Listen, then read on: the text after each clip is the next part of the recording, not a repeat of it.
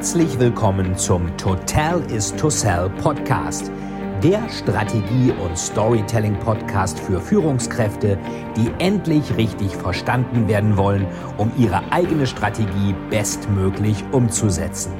Hier dreht sich alles rund um Ihre eigene Story und Strategie für Ihr persönliches Happy End. Viel Spaß!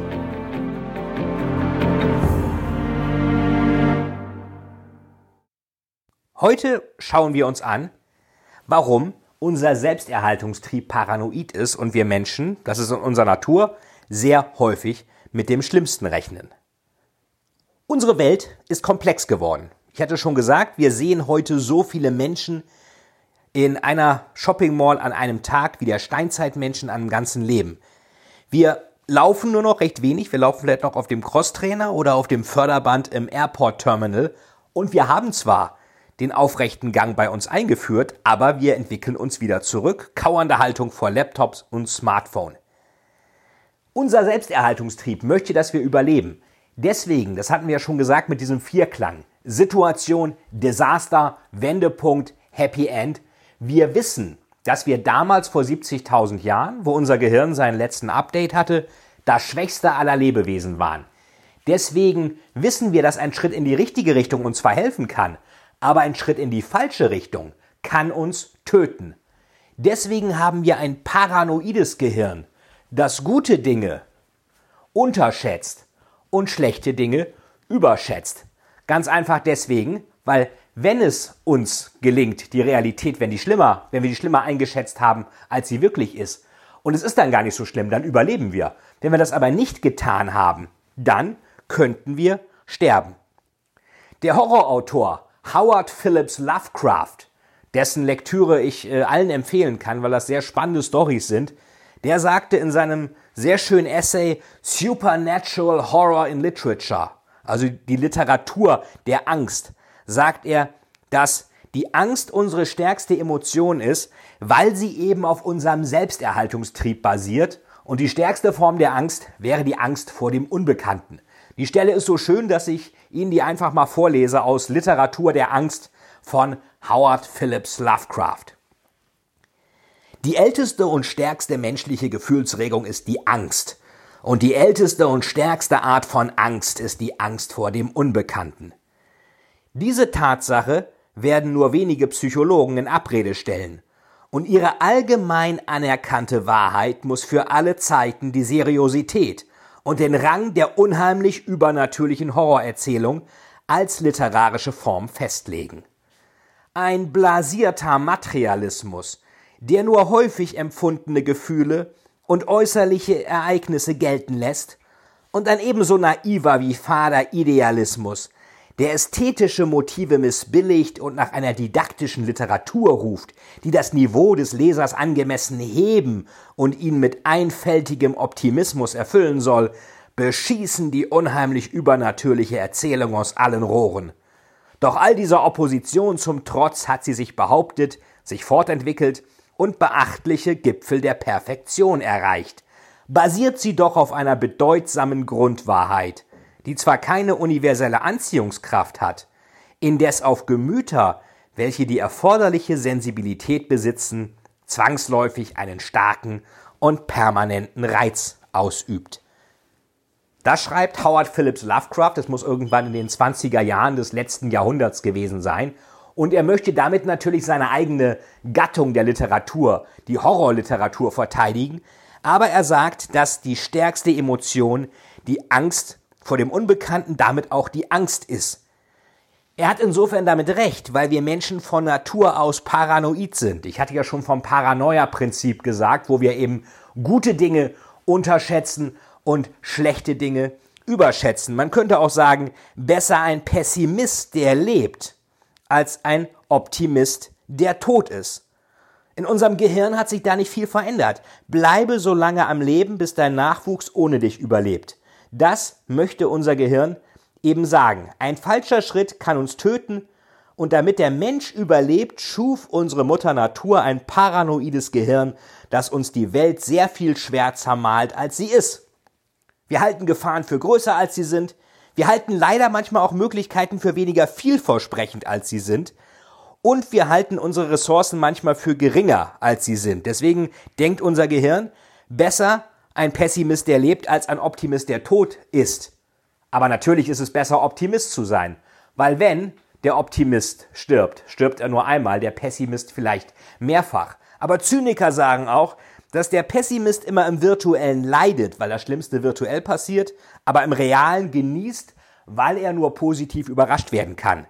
Der Optimist genießt im virtuellen, er malt sich alles Mögliche aus, wie toll das wird, aber er leidet dann im realen, weil die Erwartungen nicht ähm, erfüllt werden, sondern die Erwartungen enttäuscht werden. Trotzdem hat natürlich der Optimist ein besseres Leben. Wichtig ist aber dabei, dass eine Welt oder eine Geschichte, die nur positiv ist, ohne Schurken, ohne Bedrohung, ohne Hindernis, ohne irgendwas, die wird nicht als real empfunden. Nur eine unerfreuliche Realität schmeißt unser gehirneigenes Drogenprogramm an. Unser Gehirn ist ja der größte Drogendealer, der Dopamin, Endorphine, Serotonin und ähnliches ausschüttet, wenn wir glücklich sein sollen. Und glücklich werden wir nur, wenn wir schwierige Dinge überwunden haben. Wahrscheinlich hat jeder von Ihnen mal ein Projekt gehabt, wo Sie gesagt haben, das ist so nervig, da schmeiße ich hin. Und Sie haben es trotzdem nicht hingeschmissen und waren danach wahrscheinlich glücklicher, als Sie es gewesen wären, wenn Sie das Produkt, äh, Projekt äh, abgebrochen hätten oder das Projekt gar nicht erst irgendwie entstanden wäre. Wir belohnen uns, unser Gehirn belohnt uns dafür, wenn wir schwierige Dinge überwinden. Der Mensch ist ja vor tausenden von Jahren aus dem Regenwald in die Savanne gegangen und da war er natürlich erstmal in der Ebene. Es war sehr viel gefährlicher. Man konnte gesehen werden. Aber er konnte eben auch den nächsten Hügel sehen. Er konnte sehen, wo er hingeht. Er hat immer mit jedem Hügel, den er erklommen hat, wurden Glückshormone ausgeschüttet und wann immer der Mensch etwas Neues erreicht, wurden auch Glückshormone ausgeschüttet. Und das ist unser Neugier, Antriebs, Kreativitätssystem, was nur angeschmissen wird, wenn Hindernisse kommen. Hindernisse, unerfreuliche Dinge, also Schurken in der Story. Schurken gehören zu unserer Realität dazu. Und das ist genau das gleiche in ihrer Geschichte. Wenn sie kein Problem inszenieren, was sie lösen werden, ist ihre Geschichte unglaubwürdig. Eine Geschichte ohne Problem, eine Geschichte ohne Schurke wird als unwahr empfunden. Also jede gute Story braucht ein Problem, was sie mit ihrer Lösung dann letztendlich auch lösen können. Jetzt wird den Deutschen ja immer gerne nachgesagt, sie seien zu pessimistisch, sie würden immer alles negativ sehen, sie würden immer die Risiken eher sehen als die Chancen. Und das ist auch gar nicht so falsch, wenn man uns sich mal anschaut, ähm, Banken ähm, müssen ja irgendwie ähm, auch risikointelligent steuern und denken eher so daran, dass alles vielleicht gut gehen könnte. Ähm, da sind die Deutschen nicht so gut. Die meisten äh, erfolgreichen Banken sind amerikanische, englische und auch chinesische. Ähm, bei Versicherungen, wo es darum geht, Risiken einzuschätzen und mit dem Schlimmsten zu rechnen, da sind die deutschen Marktführer. Die Allianz äh, als Erstversicherer und die Münchner Rück als Rückversicherer, beide auch aus München, ähm, sind da die Marktführer weltweit, was den Umsatz angeht. Interessanterweise wurden ja auch beide gleichzeitig gegründet. Es gab erst die Münchner Rück und die hat dann äh, Unternehmen versichert gegen Risiken, also gegen Naturkatastrophen zum Beispiel. Ähm, das war der Herr Thieme und Herr Thieme hatte damals auch Anfang des letzten Jahrhunderts bei dem Erdbeben in San Francisco sehr großzügig auch ähm, dann bezahlt, was ihm einen sehr guten Ruf eingebracht hat äh, was dann zu dem, zu dem äh, schönen Wort Time is Money, also Time is Money kam. Ähm, die Amerikaner haben das Wort Time dann einfach Time ausgesprochen, also Time is Money. Und einige Unternehmen hingegen konnten aber diese Prämien ähm, manchmal nicht bezahlen, so dass dann die Münchner Rück gesagt hat, wir ähm, machen das einfach so, wir bekommen Beteiligung von euch, was ja auch im Silicon Valley so läuft, dass da teilweise auch Anwälte für Startups arbeiten und wenn die Startups nicht genug Honorar haben, bezahlen können, dann bekommen die Anwälte ähm, einen Anteil an diesen Unternehmen. Das hat dann die Münchner Rück auch so gemacht und hatte ein riesiges Portfolio aus Industriebeteiligung und dieses Portfolio bekam den Namen Unternehmensallianz. Und so ist dann schließlich die Allianz entstanden aus dieser riesigen Beteiligungskiste der Münchner Rück. Und diese ganzen Industriebeteiligungen hat die Allianz ja eigentlich bis heute. Einiges wurde in Form von Reform dann aufgelöst, was man so als Deutschland AG bezeichnet hat. Aber insgesamt ähm, ist die Allianz natürlich immer noch ein Unternehmen mit vielen Beteiligungen und die deutschen Versicherer sind sehr gut darin, Risiken einzuschätzen und sich immer zu überlegen, was könnte denn alles schiefgehen. Ich habe ja selber mal bei der Allianz gearbeitet und von daher ist das schon sehr faszinierend. Das heißt, das können die Deutschen. Die Deutschen können äh, pessimistisch sein und das auch ganz gut kalkulieren. Und der Pessimismus ist auch eine Erfindung von einem Deutschen, nämlich von dem Philosophen Arthur Schopenhauer. Der ist ja so ein bisschen in einer Reihe mit Richard Wagner. Das ist auch so Ring des Nibelunges, die Lust am Untergang. Roland Emmerich ähm, kann die besten Katastrophenfilme machen. Natürlich auch ein Deutscher. Und dass es auch ein paar deutsche Politiker gab, die gerade so in den 30er, 40er Jahren des letzten Jahrhunderts ähm, einiges in den Abgrund gestürzt haben. Das ist auch bekannt. Das heißt, der Untergang ähm, ist äh, so ein klein wenig auch in der deutschen Psyche verankert. Und der Pessimismus ist eine Erfindung eines Deutschen, nämlich von Arthur Schopenhauer. Der ähm, hat sich schon sehr früh über die böse und schlechte Welt ereifert und sagte einmal in einer Schrift, ähm, in meinem 17. Jahre ohne alle Schulbildung wurde ich vom Jammer des Lebens so ergriffen, wie Buddha in seiner Jugend, als er Krankheit, Alter, Schmerz und Tod erblickte.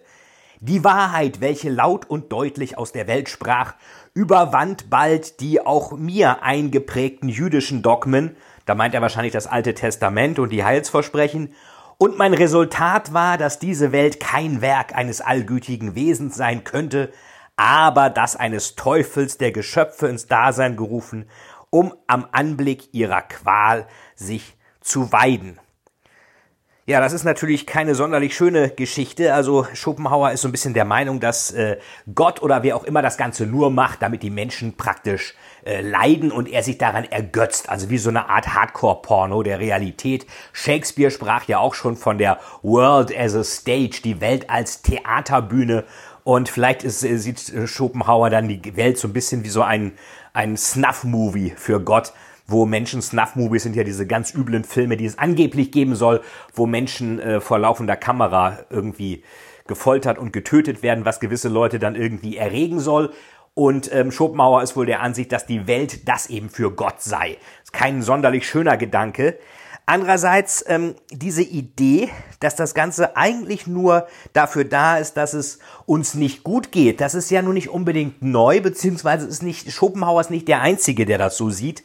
Sigmund Freud sagte auch mal so schön in seinem Aufsatz Das Unbehagen in der Kultur, da sagte er, dass der Mensch glücklich sei, ist im Plan der Schöpfung nicht enthalten. Heißt aber halt auch, wir brauchen ein Problem in der Story, sonst ist die Story unglaubwürdig. Eine rein rosarote, tolle Story, wo alles gut geht, wo alles rosarot ist und schön. Alle haben sich lieb, sitzen am Lagerfeuer und singen Kumbaya. Das gibt es in der Wirklichkeit nicht und das wird für unglaubwürdig gehalten. Dann sucht unser paranoides Gehirn nach einer alternativen Story. Wir finden das übrigens auch bei Goethes Faust. Ähm, da ist der Herr und spricht mit Mephistopheles, dem Teufel. Und der Teufel kommt zu äh, kommt zum Herrn und äh, regt sich mal wieder über einige Sachen auf und der Herr sagt dann, hast du mir weiter nichts zu sagen? Kommst du nur immer anzuklagen? Ist auf der Erde ewig dir nichts recht? Und dann sagt Mephistopheles, nein Herr, ich finde es dort wie immer herzlich schlecht. Die Menschen dauern mich in ihren Jammertagen, ich mag sogar die Armen selbst nicht plagen. Das heißt, das Ganze ist ähm, ein wenig so, dass äh, eigentlich alles schlecht ist und der Teufel, der Satan, das ist ja auch im Alten Testament so, der ist der Ankläger, der Gott dafür verantwortlich macht, eine unperfekte Welt geschaffen zu haben. Deswegen heißt Satan, Scheitan und so weiter auch auf Hebräisch so viel wie Staatsanwalt. Er ist also der Staatsanwalt, der Gott anklagt, dass seine Schöpfung irgendwie nicht so funktioniert, wie sie funktionieren sollte. Und das macht er eben, indem er erstmal Gott anklagt. Das macht er dann, indem er ja diesen, diese Rebellion gegen Gott durchführt und dann in die Hölle gestürzt wird. Satan denkt natürlich pragmatisch. Er denkt sich, ja, Moment mal, es ist doch besser, in der Hölle zu herrschen, als im Himmel zu dienen. Was ja letztendlich auch funktioniert hat. Kleine Anekdote am Rande. Ich hatte im Rahmen meiner Thriller-Recherchen mal ein Gespräch mit einem echten Exorzisten, der also Geister äh, äh, austreibt, böse Geister, Dämonen ähm, austreibt und bei Besessenen eben den Teufel austreibt. Ähm, den hatte ich da mal gefragt, sag mal, has, haben Sie mal hier den Film Der, Exor Der Exorzist gesehen? Und er sagte, ja. Äh, und ich habe gesagt, wie finden Sie den? Ja, super, sollte jeder mal gesehen haben. Alles, was da gezeigt wird, habe ich auch schon gesehen. Da dachte ich, okay, das ist jetzt mal ein interessantes Statement. Jedenfalls sagte der, und der hat das völlig nüchtern gesagt, überhaupt nicht marktschreierisch, und äh, das hat mich schon ein bisschen zum Nachdenken gebracht. Jedenfalls sagte der, dass eigentlich Luzifer ja rebelliert hat gegen Gott, also der strahlende Engel, der Lichtbringer, und der wurde dann in die Hölle geworfen, als die Rebellion dann schiefgegangen ist. Und um die äh, sozusagen adding injury to insult, um die ganze Erniedrigung perfekt zu machen, hat Gott dann eben nicht Luzifer zum Herrscher der Hölle gemacht, sondern Satan. Das heißt, Satan und Luzifer sind zwei verschiedene Personen, interessanterweise, in dieser Mythologie. Und ich habe dann den Exorzisten gefragt, woher wissen Sie das denn so genau? Ja, das haben mir die Besessenen gesagt, beziehungsweise die Dämonen durch den Mund der Besessenen. Also eine Art Experteninterview mit dem Teufel. Das ist auch mal ganz interessant. Kein Interview mit einem Vampir, sondern ein Interview mit Satan höchstpersönlich. Der Langrede kurzer Sinn. Der Teufel selbst ist auch der Ankläger, der sich über die schlechte Welt Gottes ähm, praktisch äh, da Gedanken macht und das Ganze in Frage stellt, verurteilt. Und das macht Schopenhauer auch, das macht Goethe in Faust auch. Und es ist halt das wichtige Learning, das Unerfreuliche muss immer Bestandteil einer guten Story sein. Da gilt das schöne Zitat, ein Baum, der umfällt, macht mehr Lärm als ein ganzer Wald, der wächst. Und wir werden uns in der nächsten Folge nochmal anschauen, was das konkret weiterhin bedeutet, äh, wie die schlechte Welt der Pessimismus in der Philosophiegeschichte äh, dargestellt sind und was das Ganze natürlich heißt, wenn Sie eine gute Story mit Drama und Dringlichkeit erzählen wollen. Vielen, vielen Dank, dass Sie wieder bei dieser Folge mit dabei waren.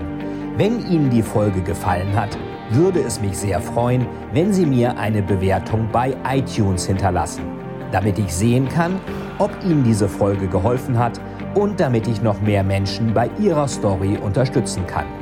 Jetzt wünsche ich Ihnen noch einen erfolgreichen Tag und wir hören uns beim nächsten Mal. Ihr Veit Etzold.